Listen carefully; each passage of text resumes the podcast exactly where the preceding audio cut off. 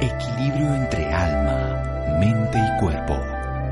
Bienvenidos a Sanamente, la cita con el bienestar. Dirige Santiago Rojas.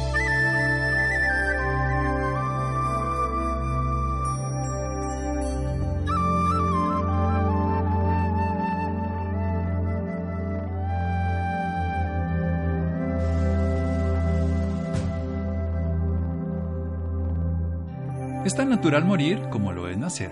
Francis Bacon. Buenas noches, estamos en Sanamente de Caracol Radio. Vamos a hablar con un abogado penalista. Parece que nos hubiéramos cambiado el libreto del programa. Siempre hablamos con un médico, con un nutricionista, con un psicólogo, pero bueno, esta vez abogado penalista y asesor en derechos humanos. Ya empezó más para este lado. Tras sus búsquedas espirituales, más cerca de este lado, encontró el camino al acompañamiento a personas cercanas al tránsito de la muerte. Eso es un servicio que lo lleva haciendo durante toda su vida con grupos generales de familias también, con personas, con empresarios, pero con el ser humano. Ha escrito un par de libros que hemos trabajado aquí, Conversaciones con Anita y Retorno al Salto de las Estrellas y su y Sin Miedo a Morir, que fue el que hablamos aquí, y su más reciente, El vuelo del colibrí. Son unas estructuras muy bellas, muy filosóficas, no parecen abogados, perdona aquí con todos los abogados, porque habla desde el corazón, no desde la ley ni de la razón, sino desde la cotidianidad. Es autor, es profesor universitario, consultor para centros hospitalarios empresariales en áreas de desarrollo humano, pertenece a la Asociación de Cuidados Paliativos de Colombia y a la Asociación de Tanatología del Estado de Morelos en México. Jaime Patillo Santa. Qué gusto, Jaime, otra vez. Qué gusto, claro que sí, Santiago. Es una alegría estar nuevamente contigo porque en este proceso de conversación contigo, que he leído tus libros también, la labor tan linda que tú haces en el trabajo del duelo. Entonces es muy rico compartir acá el vuelo del colibrí, morir con dignidad, con un ser tan especial como tú que entiendes muy bien de estos temas. Que lo único que nos separa de la muerte es el tiempo, dice Ernest Hemingway. O sea que solamente estamos ahí aprendiendo de eso. Bueno, ¿qué es la muerte entonces? Eh, pues la muerte yo la miro de muchas perspectivas. Los autores han planteado, filósofos del siglo XIX planteaban que la vida comenzaba con el nacimiento y terminaba con la muerte, ahí terminaba absolutamente todo. Es una visión lineal y materialista. Claro que sí, pero lo que he aprendido, digamos, con los moribundos, que a quien llevo acompañándolos durante muchos años, es que hay vida después de la muerte, y para mí la muerte es solo un paso, es un camino, es un umbral. Eh, por eso siempre considero que el ser humano vive muchos momentos, momentos de alegría, de tristeza, de confusión, de incertidumbre, pero que en la vida de un ser humano hay dos momentos centrales, que son el momento del nacimiento y el momento de la muerte, y que ambos momentos son momentos de mucha luz, no como tradicionalmente se ha percibido, que el momento del nacimiento es muy luminoso y el momento de la trascendencia es oscuro, es gris, asociado con el llanto porque lo que el universo me Pero ha revelado... Pero ambos lloramos, o sea, pues en uno... Claro que sí. Llora la mamá para que nazca el hijo, llora el hijo cuando nace, y el que se muere probablemente no llore, pero los demás sí. Claro que sí, claro que sí. Pero entonces en el momento de la trascendencia se abre un portal de luz, donde el cuerpo que es de la tierra regresa a la tierra, pero la energía, el alma, el espíritu se eleva, como, como, el, como el colibrí.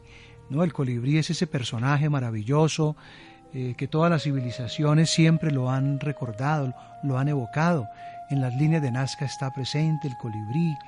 Eh, la civilización azteca consideraba el, el, colibrí como un dios, de ahí el templo del dios. Igual las civilizaciones norteamericanas, las comunidades indígenas siempre ubicaban el colibrí como un ser muy especial, como un mensajero que une la dimensión de la Tierra con los mundos superiores. Bien, vamos a seguir hablando de eso en un momento, en este impacto entre la Tierra y los mundos superiores, aquí en Sanamente de Caracol Radio. Síganos escuchando por salud.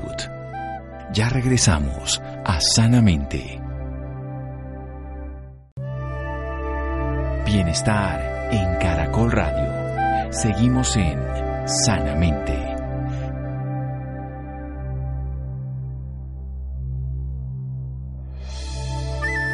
Seguimos en Sanamente de Caracol Radio. Jaime Patillo Santa nos acompaña esta noche, nos habla de dar al César lo que es del César a Dios lo que es de Dios, en el sentido de que cuando morimos la tierra recupera el vehículo material y el alma asciende, trasciende en ese momento trascendente luminoso de la muerte, que es tan luminoso como el nacer, dos movimientos centrales de la vida. Es un paso, un camino o un umbral. Y lo asocia al colibrí, su más reciente obra, el vuelo del colibrí, ha acompañado a personas a vivir en los momentos de morir y a que sigan ese tránsito. El colibrí ha estado presente en todas nuestras culturas antiguas, ha estado en todas estas culturas ancestrales, en las mismas líneas de Nazca, los aztecas lo veían como un dios y en muchas otras filosofías y culturas ese vuelo, ese animalito tan bello, luminoso, colorido, que tiene una energía y una capacidad, el corazón va a mil textualmente, pero sobre todo es capaz de volar hacia adelante, hacia atrás, hacia arriba, hacia abajo y sostenerse en el aire estático. Continúe.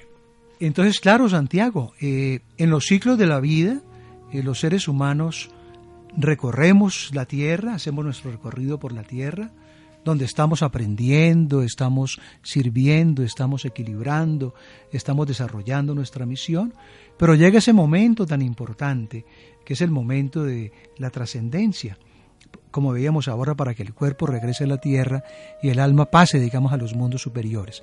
En ese tránsito, en ese portal, en ese umbral, es donde se ha centrado mi actividad en los últimos 20 años. Allí el universo me ha revelado cosas maravillosas, eh, por ejemplo, de seres con mucho miedo a dar ese paso, pero que haciendo un trabajo de silencio, de meditación, de oración, han logrado tranquilidad, han logrado paz, han logrado armonía, y allí hemos entendido cómo el universo permite unos momentos para resolver los asuntos prácticos de la tierra, para firmar los documentos, para despedirse de los seres queridos.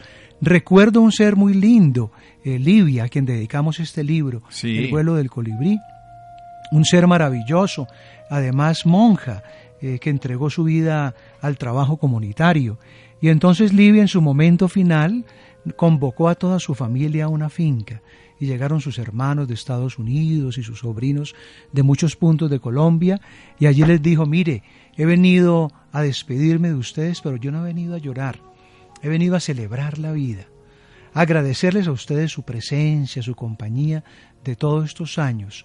Eh, me siento realizada, he cumplido una misión y me voy tranquila, ¿no?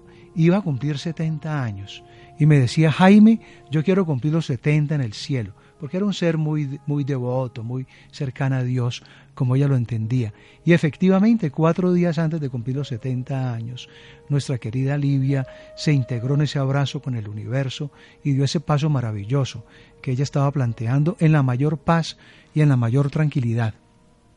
Entonces lo que hemos aprendido, Santiago, en estos años de acompañamiento, es que hay seres que tienen muchos miedos por los apegos a las personas, por los apegos a los, a los bienes, ¿no? porque no saben eh, cuál es el vuelo que van a dar, no tienen muchas dificultades para entenderlo y para asumirlo, pero que en la medida en que hay un acompañamiento integral, un acompañamiento espiritual, ellos van entendiendo cuál es el sentido más profundo de la vida, el sentido más profundo de la enfermedad, el sentido más profundo de la trascendencia y pueden dar ese paso en la mayor tranquilidad y en la mayor armonía. La mayor tranquilidad, la mayor armonía, entre otras cosas, todos nos vamos a morir. Por eso eh, estamos hablando del sentido de la vida, pero la muerte, la cultura budista, muchas culturas aborígenes incluían la muerte como parte esencial de la vida. Nuestra cultura occidental cotidiana la pospone. De hecho, la medicina para muchos es una lucha contra la muerte. Todos los proyectos es evitarla. Toda la búsqueda es el envejecimiento, o sea, el aumentar la expectativa de vida. ¿Cómo poder vivir cotidianamente la muerte sin sufrimiento? En la medida en que uno entienda muy bien los ciclos de la vida, eh, comprenda que nadie, ningún ser humano ha venido por accidente a la tierra, que todos los seres humanos tenemos una misión, una tarea, que tenemos unos dones y que esos dones son para realizar la tarea. Y en la medida en que uno entiende su misión, en mi caso, por ejemplo. O sea, todos tenemos una misión. Sí, claro. Bien. ¿Y, Entonces, cómo la encontramos? En, en mi caso en particular, por ejemplo, durante muchos años, mi misión estuvo centrada en el servicio a comunidades negras o comunidades indígenas, a mujeres que habían sido víctimas de violencia, representándolas jurídicamente, acompañándolas en el terreno jurídico. Y a partir de un momento se me reveló que el acompañamiento era en estos otros campos, en el campo de las personas en el proceso de trascender, eh, comunidades en el trabajo del duelo, y también de jóvenes y de adultos que por diferentes circunstancias han entrado en crisis y en depresión, han intentado interrumpir la vida y lo reconectamos nuevamente con la vida. Entonces cuando uno entiende su misión, cuando uno reconoce los dones que el universo le ha entregado y cumple ese servicio con amor y con tranquilidad, está uno muy tranquilo y muy sereno para vivir todas las etapas de la vida, incluyendo ese momento especial eh, cuando damos el gran paso, el gran salto.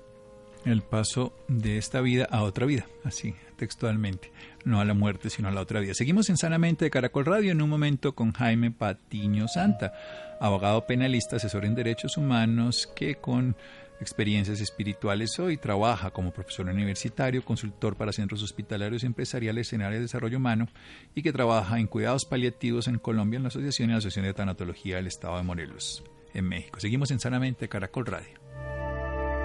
Síganos escuchando por salud. Ya regresamos a Sanamente. Bienestar en Caracol Radio. Seguimos en Sanamente.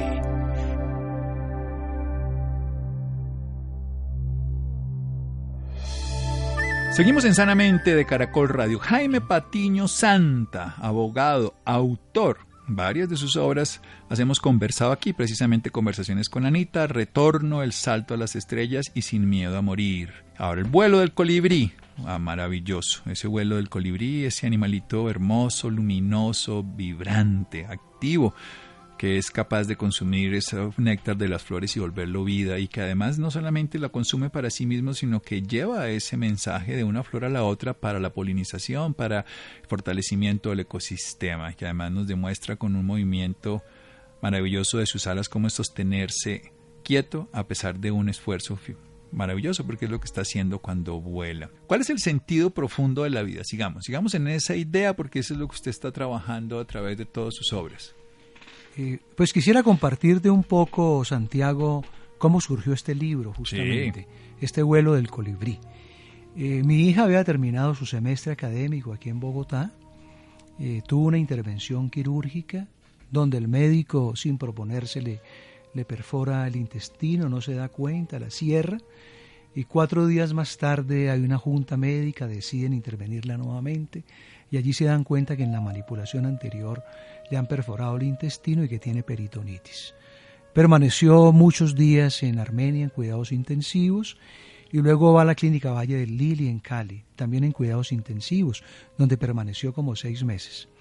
En todo ese proceso en la clínica, yo estaba con ella las 24 horas acompañándola, pero en la medida en que fue saliendo y que me dio unos espacios, comencé a acompañar muchas familias y muchos seres humanos que, como tú bien sabes, vienen a Cali, a la Clínica Valle del Lili, desde La Guajira, desde Nariño, desde el Amazonas, desde muchos sitios, en casos verdaderamente dramáticos, eh, por ejemplo en estados parapléjicos y vegetativos, eh, con esclerosis múltiple, eh, con leucemia, y las familias desesperadas no sabían qué hacer. Los médicos me reúnen un día para compartir con las familias y me dicen, ¿por qué no preparas un libro sobre el morir con dignidad? donde recojas todas las miradas, la ética, la jurídica, la filosófica. ¿Con qué propósito? Con el propósito que estas familias que se encuentran en la incertidumbre, que no saben qué hacer, tengan unas herramientas, tengan unos elementos para tomar esa decisión. Y yo corrí entonces para donde mi hija y le dije, bueno, Lucía, aquí nos están proponiendo que escribamos un libro y ese libro lo vamos a hacer los dos. Como tú estudias Derecho y Literatura, y eres una literata, me vas a acompañar editorialmente. Pero como además eres un artista, tú vas a hacer la carátula y vas a hacer las imágenes interiores. Y ahí en medio, pues, entre la vida y la muerte, me dijo, sí, papá, vamos a hacer ese libro. Y en verdad que la motivó muchísimo a vivir ese, ese, ese proyecto que las familias y los médicos nos habían planteado. Entonces me embargo en este trabajo y traigo en el libro la mirada católica, que como tú bien sabes, pues la Iglesia Católica ha considerado que la vida es de Dios, que el ser humano no tiene derecho a la autodeterminación y que la persona que anticipe la vida no entra al reino de los cielos, con lo cual crea un gran sentimiento de culpa en las familias y en las personas católicas para la toma de ese tipo de decisiones. También traigo la mirada de las religiones cristianas, pero también de los teólogos católicos, y entre ellos uno muy destacado que es Hans Kuhn, Hans Kuhn, sacerdote, teólogo, filósofo, que estuvo en el Concilio Vaticano II como un experto y desarrolla toda la, toda la ética de la humanidad. Hans Kuhn plantea entonces que la vida es sagrada, pero que la muerte es sagrada también. Que la vida es de Dios, pero que la muerte también es de Dios. Y que en ese sentido la vida es digna y la muerte es digna. Y que ahí surge el derecho de una muerte digna también para aquellas personas que están padeciendo intensos dolores, intensos sufrimientos, dolores indecibles, o que hay un deterioro ostensible de la calidad de vida. Que en esas condiciones, digamos, es posible una muerte digna.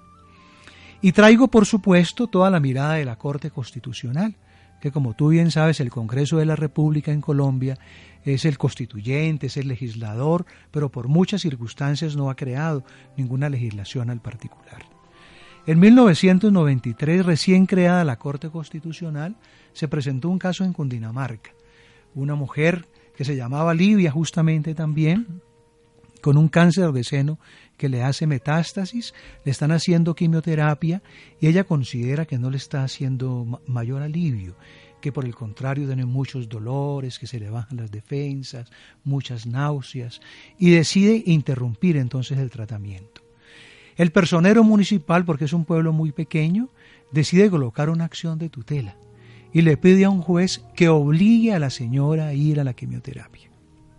Entonces la señora y su esposo presentan una acción de tutela ante la Corte Constitucional y allí la Corte, eh, con ponencia del magistrado Antonio Barrera, en 1993, eh, considera y lo plantea de una manera muy clara que los seres humanos somos sujetos de derechos y que tenemos autonomía y que en el caso particular de la señora Livia, ella tenía la autonomía para decidir si interrumpía o no el tratamiento, que había que respetárselo. Y ya en 1997, con la ponencia de Carlos Gaviria Díaz, donde aborda el tema del homicidio por piedad, la Corte considera que el morir con dignidad es un derecho fundamental que debe estar consagrado en la Constitución política. Y al lado de la libertad, de la igualdad, de la educación, el morir con dignidad se eleva a la categoría de derecho fundamental. Así se establece el marco legal. Pero como se estaban presentando muchas barreras en Colombia, y tú lo sabes muy bien, entonces la Corte dicta una nueva providencia en el 2014, eh, planteando claramente y ordenando al Ministerio de Salud y Protección Social que reglamentara específicamente toda la ruta para el morir con dignidad en Colombia. Y estando de ministro Gaviria, eh, Gaviria entonces hace la regulación pertinente, dicta la resolución pertinente y se establece una ruta supremamente clara. Entonces todos estos temas, eh, mi querido amigo Santiago, están planteados en el libro El vuelo del colibrí. Ahora, el último capítulo es mi posición. Sí, ya le recogió a todos los demás y ahora bueno, tiene vuelo propio, como se dice. Entonces, ¿cuál es mi posición? Mi posición es que, como te decía en un primer momento, los seres humanos vivimos muchos momentos especiales, pero hay dos en particular, que es el momento del nacimiento y el momento de la trascendencia. Yo considero que uno no trasciende, digamos, prematuramente, sino en el momento que le corresponde. Uno no muere en la víspera, como decían los abuelos, sino cuando le corresponde. Todo mi trabajo de acompañamiento va dirigido a que la persona trascienda en ese momento, trascienda rodeado de todo el amor de la familia, del, acompañamiento médico en el evento de dolores, el acompañamiento de la enfermera si hay que aplicarle algunos medicamentos, eh, si hay que hacerle algunos tratamientos especiales, pero sobre todo el acompañamiento espiritual. Y los pacientes que yo he acompañado y que relato, digamos, en el vuelo del colibrí, en Sin Miedo a Morir, en Retorno al Salto a las Estrellas, el 99% de las personas que yo he acompañado han partido en el momento en que les correspondía trascender. Pero soy consciente de que hay seres que viven casos límite, casos extremos, que están padeciendo grandes dolores. Mm. Y en esos casos respeto la decisión de los seres que optan por la muerte digna. Y los acompaño también hasta el último momento. En el vuelo del colibrí, y está en el epílogo, tomo el caso de dos personas que, acompañé simultáneamente. Daniel y Livia. Daniel, un extranjero que vivía en el Quindío, se le manifestó un cáncer de pulmones. Los médicos habían dicho claramente que era irreversible su enfermedad, que cada día había un deterioro de su calidad de vida. Él va a una notaría, firma un documento sobre la muerte digna, lo plantea la EPS, la institución de salud gestiona la muerte digna y en ese proceso él conoce mi libro Sin miedo a morir y también su esposa y me invitan a conversar con ellos. Y comenzamos un acompañamiento hermosísimo de silencio, de meditación, de oración, porque son personas católicas. Y en ese proceso él decidió suspender la muerte digna. Hizo un trabajo maravilloso. Por ejemplo, se había distanciado de una hija, habían tenido muchos problemas. La hija vino, hicieron un trabajo de perdón, hicieron un trabajo de reconciliación, se despidió de todos sus seres queridos, dejó todos los asuntos resueltos, no convocó un almuerzo a su familia, ¿no? Y en ese momento decidió que ya su deterioro de la calidad de vida era evidente y que prefería optar por la muerte digna. Y así se presentó su, su caso. Y por otra parte, Livia, este ser maravilloso, esta monja, que se le ha manifestado un cáncer de páncreas y donde los médicos también habían indicado que no había nada que hacer, ni intervención quirúrgica, ni quimioterapia, ni, radioterapia. Eh, Livia dijo, no, para mí hay un momento para nacer y un momento para trascender y yo espero ese momento y pido a Jaime que me acompañe durante todo ese momento y estuve los seis meses con ella en jornadas de silencio, de meditación, de oración y trascendió en la mayor tranquilidad, en la mayor paz. Entonces todas estas experiencias son las que recoge el vuelo del colibrí, que invita, digamos, a todas las familias, es un texto que orienta a familias que están pasando por casos dramáticos para que tomen sus decisiones y la decisión que tome, por supuesto, que debe ser respetada. La decisión siempre respetada porque por encima de cualquier cosa está la autonomía, salvo pues en caso de personas que tienen incapacidad de decidir o en los niños que están bajo la potestad de otros, supongo que lo comprende usted mejor desde el derecho. Y pasemos al último final. ¿Quién es el que muere? ¿Qué es lo que muere? ¿Qué es lo que queda? Muy bien. Eh, si comprendemos muy bien la conformación del ser humano, que el ser humano tiene una naturaleza humana y una naturaleza espiritual. ¿Cuál es la naturaleza humana? Lo que se forma en el vientre de la madre, el cuerpo físico, el plano de las emociones y sentimientos y el nivel mental. Pero para que ese cuerpo viva, necesita del alma, del espíritu, de la energía, como dicen los orientales. Y el nacimiento es ese acto sagrado que permite la unión de lo terrenal con lo universal, de la naturaleza humana con el alma que es del universo. Cuando hacemos el recorrido por la tierra, aprendizajes, servicios, equilibrios, y nos corresponde el momento de trascender, la naturaleza humana, el cuerpo, el vehículo, regresa a la tierra, bien sea que lo crememos o lo enterremos, y el alma, la energía, como el colibrí, vuela hacia otros planos. La muerte es ese paso, ese paso a otra dimensión, a otros planos, donde la conciencia sigue existiendo, sigue creciendo, sigue transformándose y por supuesto comunicado con nosotros en otros planos, en otros niveles, ya no es a través del celular, sino una comunicación interna, de alma a alma. O sea, nosotros volvemos, de hecho, la muerte, por ejemplo, de una madre, se le lleva a uno cosas que son de ella, que están en uno, y de uno que están en ella, porque biológicamente estuvimos unidos, fuimos una unidad. Pero cuando no hay un vínculo tan carnal y tan biológico, ¿cómo se reencuentra ese ser humano en el interior a través del duelo?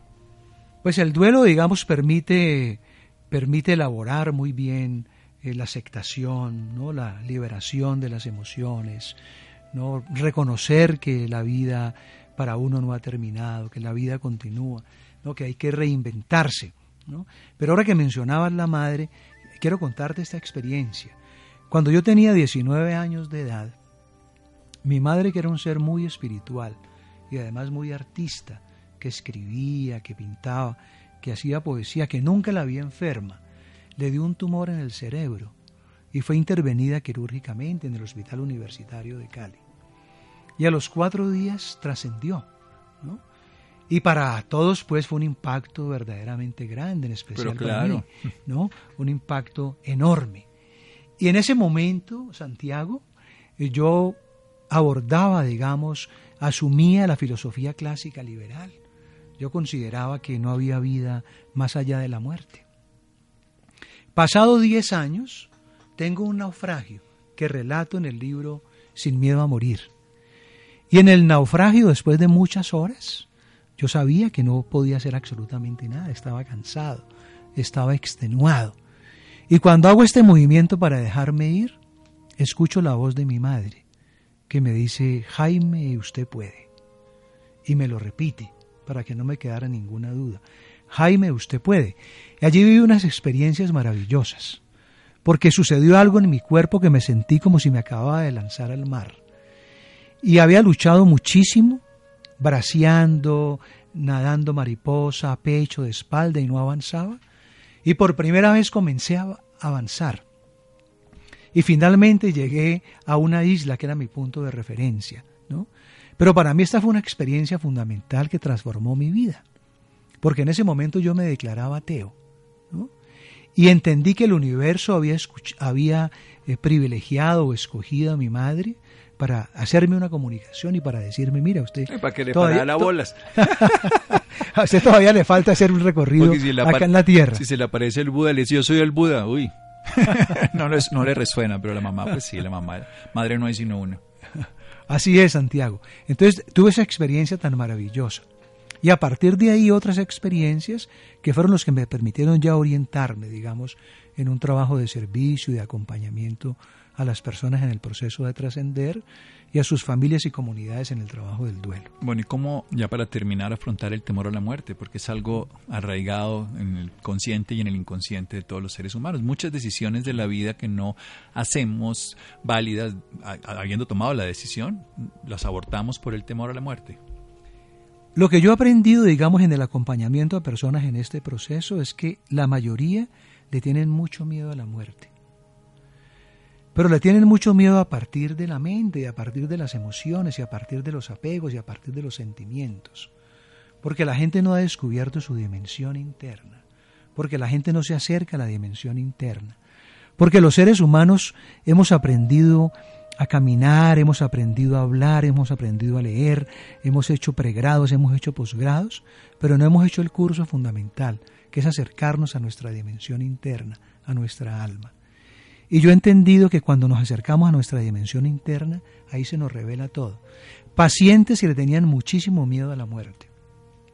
En la medida en que comenzamos a hacer un trabajo espiritual, de silencio, de meditación, de reconexión con el alma, reciben los impulsos, reciben la iluminación y van entrando en un estado de mucha tranquilidad, de mucha paz y de mucha armonía.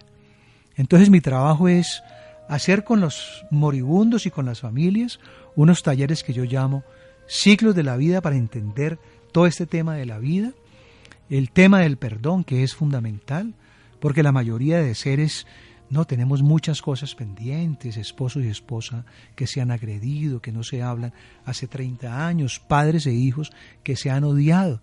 Y cuando uno llega a ese momento final tiene que reconciliarse y el instrumento es el perdón. Entonces, cuando uno utiliza estos instrumentos, cuando uno, va a su dimensión interna, el universo envía unos impulsos de mucha paz y de mucha tranquilidad.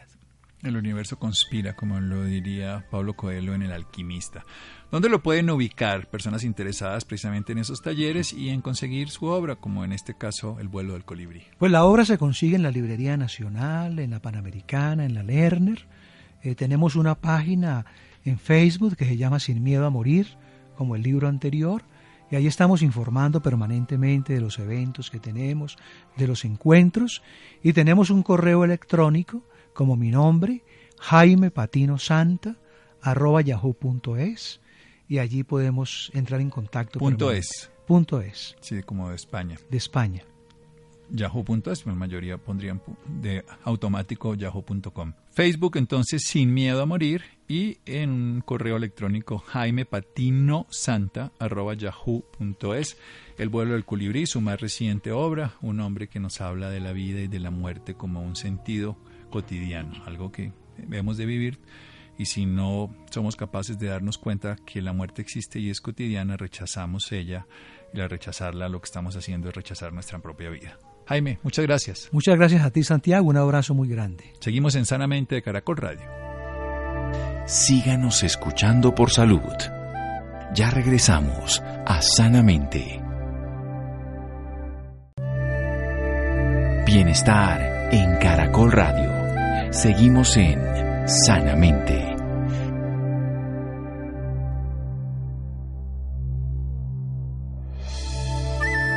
Seguimos en Sanamente de Caracol Radio. Las personas interesadas, el vuelo del colibrí. En Facebook van a encontrar Sin Miedo a Morir, la página Jaime Patiño Santa, y pueden escribirle jaimepatinosanta.yahoo.es.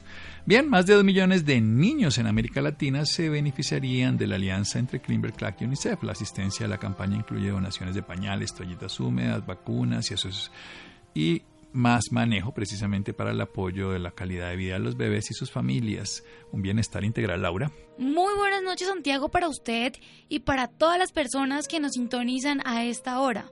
Un abrazo para cada bebé es la iniciativa de Kimberly Clark y el Fondo de las Naciones Unidas para la Infancia, UNICEF, para suplir apoyo a las necesidades básicas que los menores requieren en los primeros años de vida. Colombia es el primer país de América Latina que se verá favorecido con esta campaña, la cual ofrece capacitación profesional, pedagogía familiar y elementos de primera necesidad que disminuyen el riesgo de infecciones en ambientes poco sanitarios. En la noche de hoy nos acompaña el gerente general de Kimberly Clark, para Colombia, Juan Felipe Izaza, y la doctora Luz Ángela Artunduaga, representante de UNICEF para Colombia. Doctora Luz Ángela, muy buenas noches y bienvenida sanamente de Caracol Radio. Buenas noches. Eh, gusto en estar con ustedes y gusto también de poderles eh, transmitir el que se haya cerrado o se haya pues lanzado hoy la alianza con Kimberly Clark de su marca Huggies para un abrazo para cada bebé que se va a hacer en 16 países en América Latina y dentro de esos 16 países Colombia es uno de ellos. Doctora Luz Ángela, ¿cuál es la misión de UNICEF en esta campaña? Bueno, la misión de UNICEF en el mundo, diría yo inicialmente, es garantizar que todos los países del mundo, o, velar porque todos los países del mundo garanticen los derechos de, de los niños, niñas y adolescentes en el mundo. ¿Sí? Significa que el marco por el cual nosotros nos, nos gobernamos o nos regimos es la Convención de los Derechos del Niño y en esta convención hay una lista de derechos que se tienen que cumplir y que, se, y que los países garantes tienen que eh, procurar que la alimentación, que la salud, que la protección, que la educación, que el ambiente sano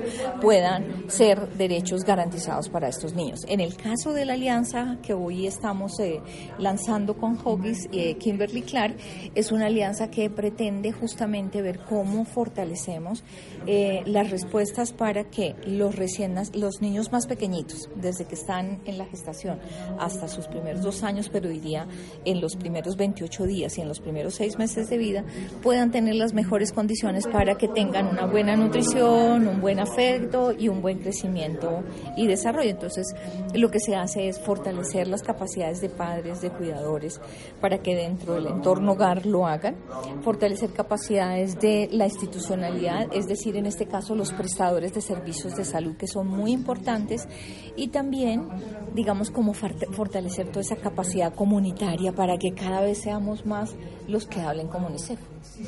Doctora, ¿por qué un abrazo para cada bebé?